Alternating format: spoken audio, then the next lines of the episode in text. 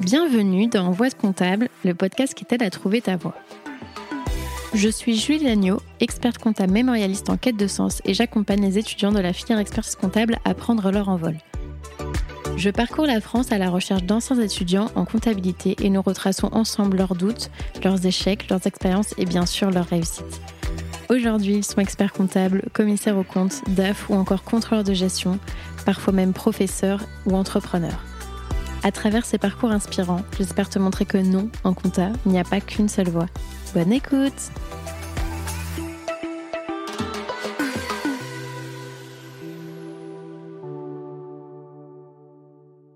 Et oui, c'est encore moi. Juste un petit mot pour t'annoncer la grande nouvelle. J'ai écrit un livre aux éditions Vuibert qui s'appelle Réussir l'expertise comptable et qui condense mes six années d'expérience en tant qu'étudiante et jeune professionnelle du chiffre. Les 200 pages sont réparties en trois grands thèmes qui sont l'état d'esprit pour se dépasser personnellement et professionnellement, les révisions pour décrocher ses diplômes et enfin la vie professionnelle pour trouver la voie qui te correspond.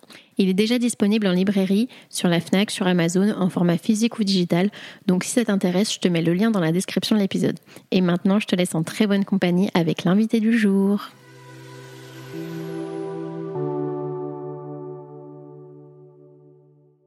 Bonjour Tiffany. Bonjour. Euh, je suis super contente d'être euh, avec toi aujourd'hui euh, pour placer un peu le, contexte. On est à Granville. Alors Tiffany, tu n'es pas expert comptable, tu n'as pas fait d'études d'expert comptable. Est-ce que tu peux nous dire un peu qui tu es et ce que tu fais? Alors euh, moi c'est Tiffany, je suis conseillère recrutement et RH du coup spécialisée dans le secteur de l'expertise comptable au sein du label Copilote depuis juillet 2022. Donc je ne fais absolument pas de comptabilité mais je côtoie des experts comptables et des, comptables euh, tout au long de la journée. Euh. Et tu as toujours été conseillère en recrutement alors du coup, j'ai fait une reconversion en intégrant le label copilote en alternance et euh, j'étais dans le secteur du prêt-à-porter euh, masculin pendant dix ans auparavant. Et j'ai une perte de sens sur ce secteur et c'est là que j'ai décidé de me reconvertir dans les ressources humaines. Super intéressant. Et est-ce que tu peux nous dire alors ce que c'est le, label copilote, même si euh, je pense que certains auditeurs en ont peut-être un peu entendu parler parce que c'est un de, mes sponsors du podcast. Est-ce que tu peux nous expliquer ce que c'est? Alors du coup, le label euh, copilote, on est une alliance de cabinets d'expertise comptable indépendants situés un peu partout dans toute la France. Et le but du label, c'est vraiment de mutualiser les bonnes pratiques euh, faites au sein des cabinets, d'accompagner certains cabinets sur tout ce qui est marketing, communication, ressources humaines, recrutement, et de faire des journées de formation, des journées de pratiques, des journées de partage euh, entre experts comptables et collaborateurs comptables. Et euh, justement, toi qui viens un peu d'arriver dans ce secteur du recrutement et en plus un peu spécialisé dans l'expertise comptable, c'est quoi un peu tes premières impressions par rapport à ce secteur? Je sais pas, est-ce qu'il y a des tendances qui se dégagent? Est-ce que tu peux nous, nous parler un peu de, de ça?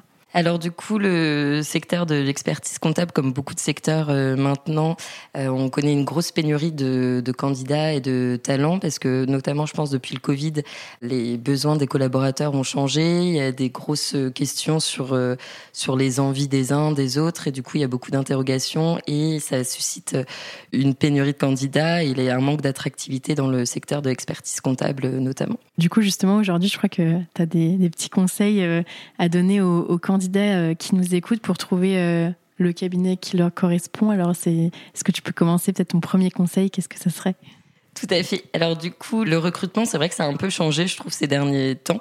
C'est vraiment les candidats qui ont le pouvoir, entre guillemets, euh, par rapport au, cabinet, parce que vu que c'est pénurique, comme on l'a dit tout à l'heure, et eh ben il y a beaucoup d'offres, il y a beaucoup de demandes. Maintenant, il faut pas se jeter sur le premier cabinet euh, qui nous accepte. Je pense que c'est important, du coup, de profiter de ce pouvoir pour bien choisir le cabinet dans lequel on va s'épanouir et de faire des choix et de vraiment, vraiment s'intéresser à ce qu'on a besoin pour être épanoui et pour notre bien-être.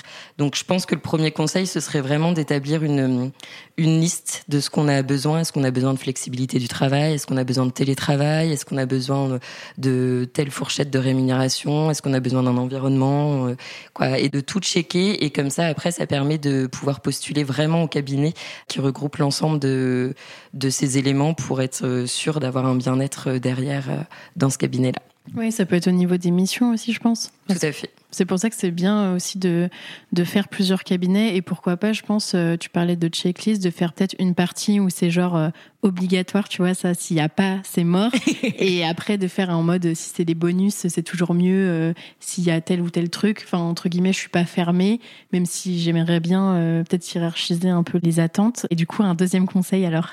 Mais c'est vrai que pour rebondir par rapport à ce que tu viens de dire, même sur l'émission, c'est important aussi de savoir un peu euh, si on a besoin d'autonomie, si on a besoin d'évoluer au sein de ce cabinet, qu'est-ce qu'on a besoin en termes de formation. Et comme ça, ça permet de lister euh, vraiment l'ensemble de nos besoins et de pouvoir les valider euh, lors des entretiens d'embauche, de pouvoir dire bah, est-ce que vous proposez telle ou telle chose, quelles sont vraiment les missions liées à ce poste, parce que moi je faisais ça dans le passé, j'ai vraiment envie de le garder ou autre.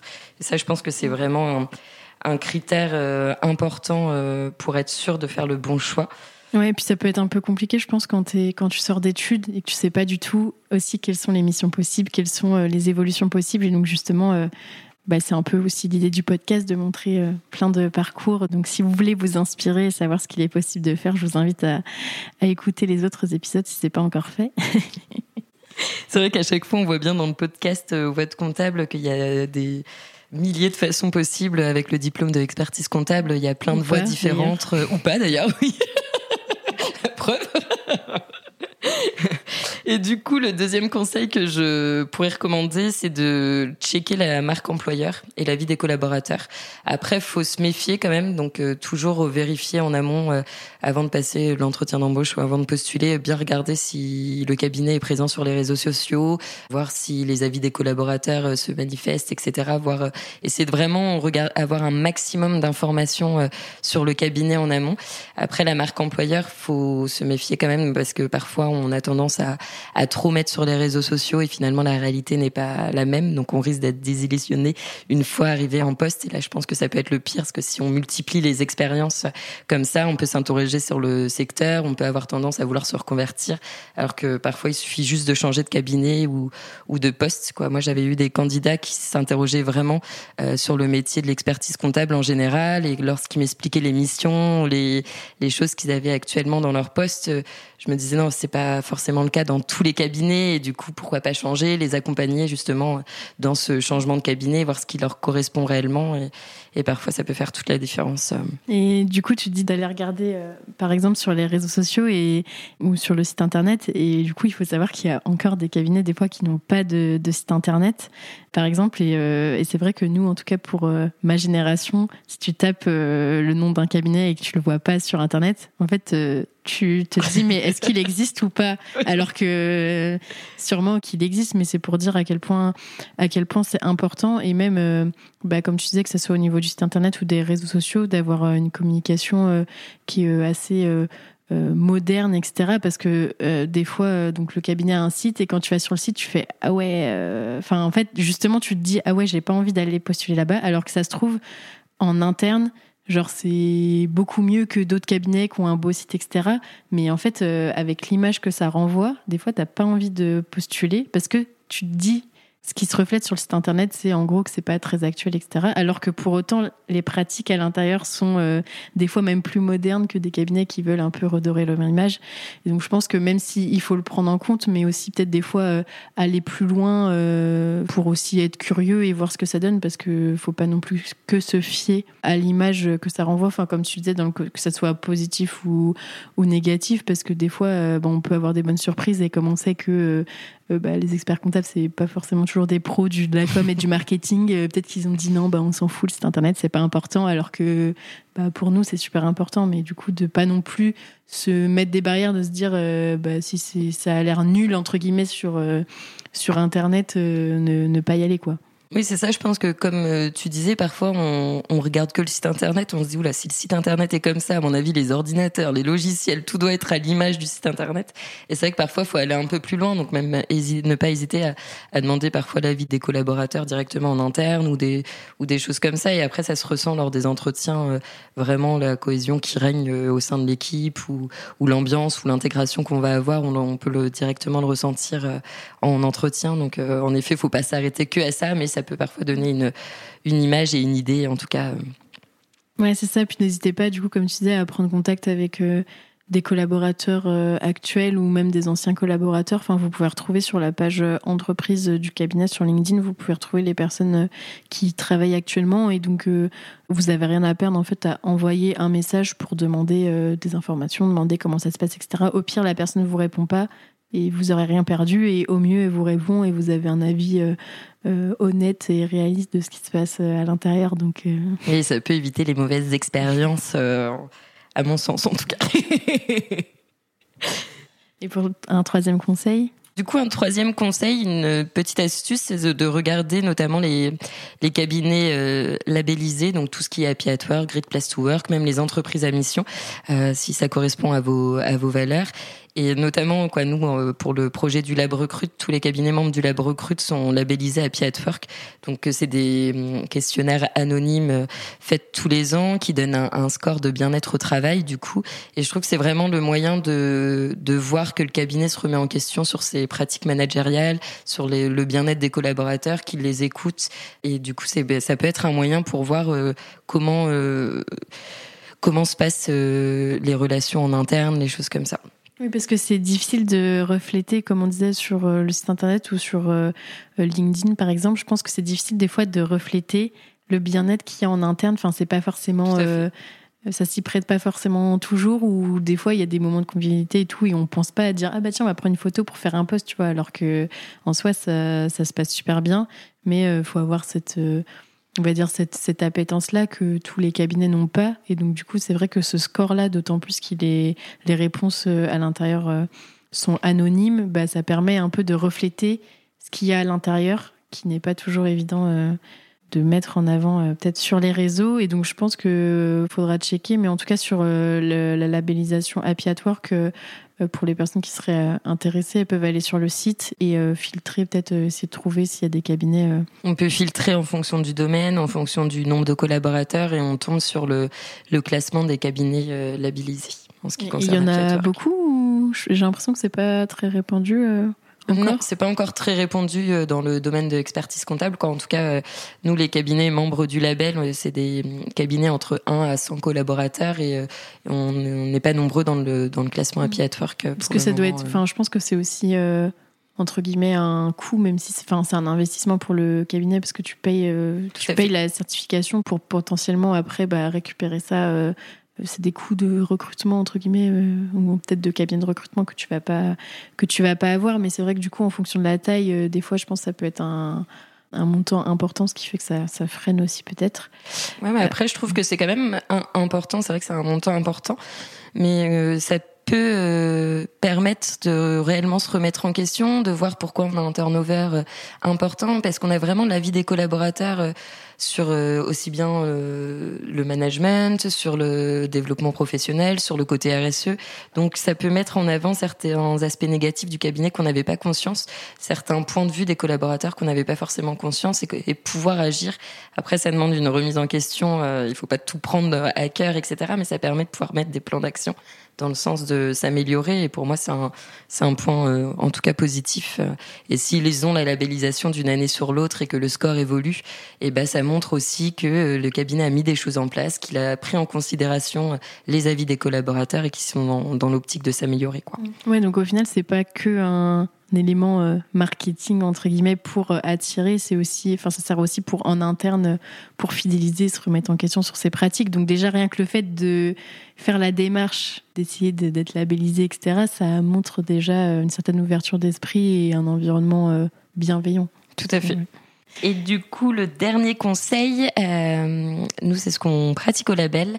on fait du, du recrutement sans CV parce que maintenant les, recruteurs passent en moyenne 7 secondes sur un CV. Donc 7 secondes, moi je trouve que c'est rien du tout, c'est même pas le temps de dire euh, bonjour. Et en fait, on regarde que l'expérience et que le diplôme et euh, on met après, euh, on range, on classe dans une bannette et on oublie le CV. Mais à côté de combien de talents on a pu passer en, classant juste des CV quoi. Les CV sont pas du tout, ça reflète pas une personnalité, une personne. Donc comme si les personnes étaient un bout de papier, enfin entre guillemets qu'on classe. Toi, tu as une licence, un master, tu as X années d'expérience. Euh. Moi, la première, quand je vois mon CV, je me dis, mais ça me reflète euh, pas, du tout, quoi. Donc, moi, je sais que je préfère toujours, euh, si des personnes viennent en contact avec moi, je préfère même pas regarder leur CV en amont, même pas me faire une idée, en fait, sur leur peur d'avoir des a priori ou C'est ça. Parce que je pense qu'indirectement, on se met des a priori ou des choses comme ça, même on si oriente on dit, euh, non, non, j'ai pas d'a priori. Enfin, en fait, on s'en crée indirectement, je pense, euh, sans le vouloir, quoi. Mais on se dit, ok, donc ça, le niveau de diplôme, il est comme ça. Alors que si on découvre la personne en entretien, bah justement, ça permet de creuser, de comprendre pourquoi elle est dans ce secteur-là, quoi, tout, tout ce qui est lié du coup à la passion, à la personnalité.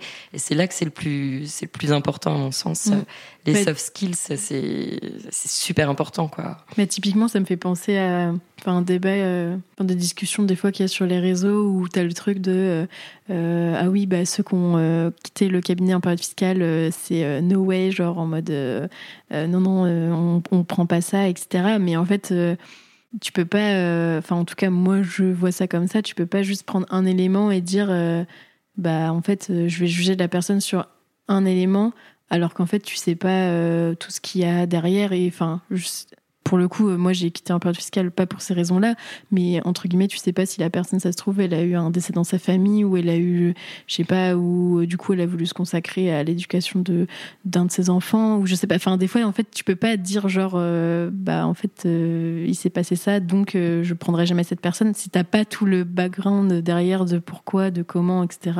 Je pense que c'est ça qui est intéressant plus que. Ouais, c'est comme un peu parfois quand il y a des trous de 1, 2, 3 ans dans un CV. Quoi, c'est intéressant justement de savoir pourquoi la personne, ça se trouve, elle est partie faire le tour du monde, elle a une richesse incroyable, elle a plein de choses à nous apprendre, à nous faire découvrir, quoi.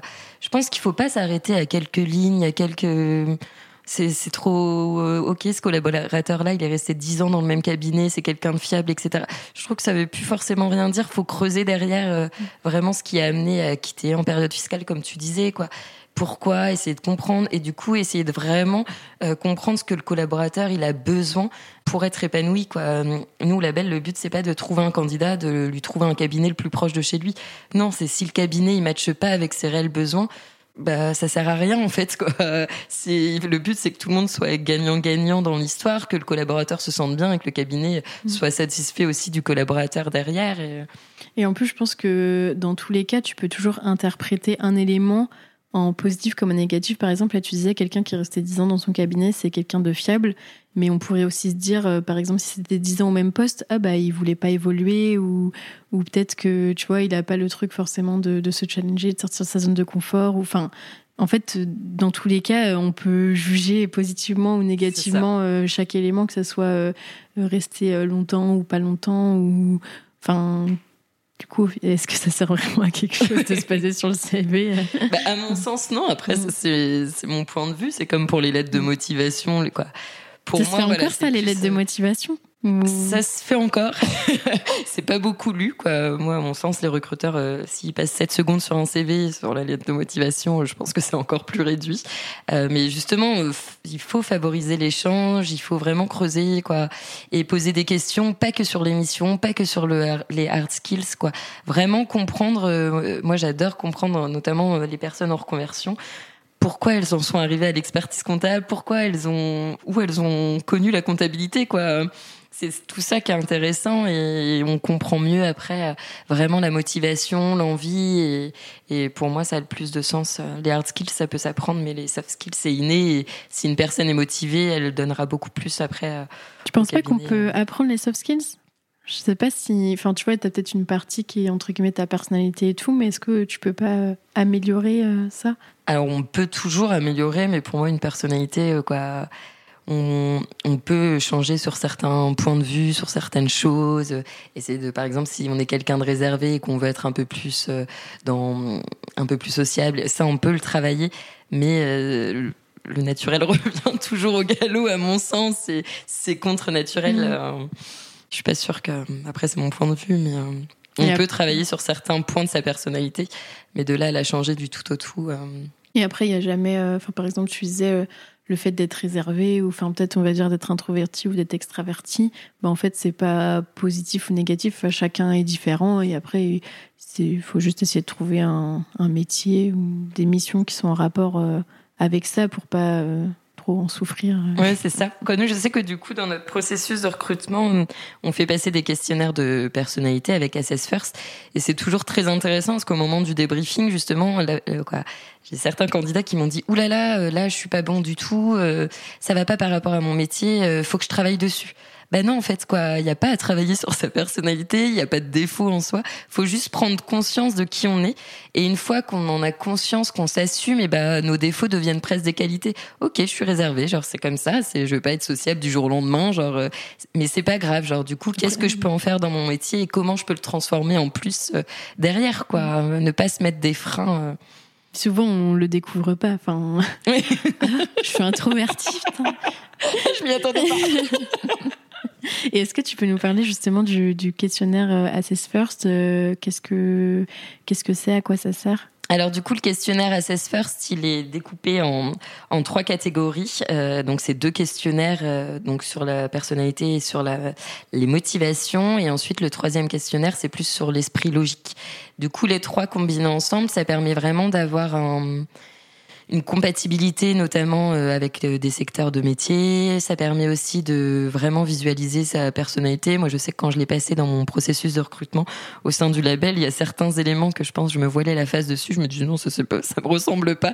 Mais si, en fait, quoi, c'est moi et c'est comme ça. Il faut faut en prendre considération pour en faire un plus. Et ça permet aussi euh, vraiment de tester la compatibilité avec le, manager et le reste de l'équipe. Et c'est ça qui est intéressant. Alors, on ne recrute pas la personnalité, on ne juge pas une personnalité, mais c'est plus pour que chacun puisse trouver sa place. Par exemple, une équipe composée que de leaders, ça fonctionne pas, quoi. Il faut un équilibre pour que tout le monde puisse trouver son bien-être euh, au quotidien, dans ses missions et trouver sa place euh, dans le cabinet, quoi. Et moi, pour l'avoir passé, ce que je trouve bien, c'est que tu as aussi la compatibilité avec les métiers, enfin, de savoir euh, alors, je crois qu'il y a deux éléments. Il y a justement, en gros, euh, euh, ta performance. Enfin, si tu vas réussir, enfin, à bien faire ton job, et aussi le fait est-ce que tu vas t'épanouir dans ce job, qui est deux choses différentes. Donc, mm. je trouve qu'il est, est, sympa. Et pourquoi on ne sera pas épanoui mm. et pourquoi on va pas, pourquoi plus ou moins. Et du coup, il te dit aussi. Euh, donc là, par exemple, bah, tu peux euh, dire euh, bah, expert comptable, est-ce que je vais bien performer entre guillemets dans ce métier et est-ce que je vais m'épanouir dedans? Et il te donne aussi les métiers avec lesquels tu matches le plus entre guillemets, avec lesquels tu as le plus haut score, donc qui a priori dans lesquels tu vas être performant et que tu vas dans lesquels tu vas t'épanouir. Et ce que j'ai bien aimé aussi, c'est ce que tu disais, ouais, avec le côté manager où tu as en fait quel type de manager toi tu es et quel type de manager tu as besoin. Mm. Outre le fait de, après tu peux, euh, enfin si ton manager euh, par exemple a passé le test, tu peux avoir le justement le score de, de compatibilité, etc.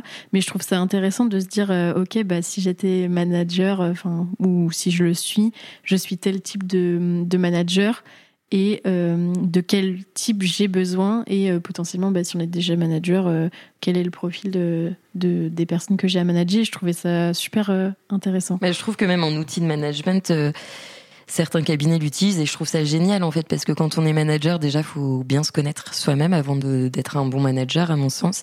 Mais c'est aussi important de s'adapter à la personnalité du, du collaborateur. C'est pas au collaborateur de s'adapter au manager c'est l'inverse.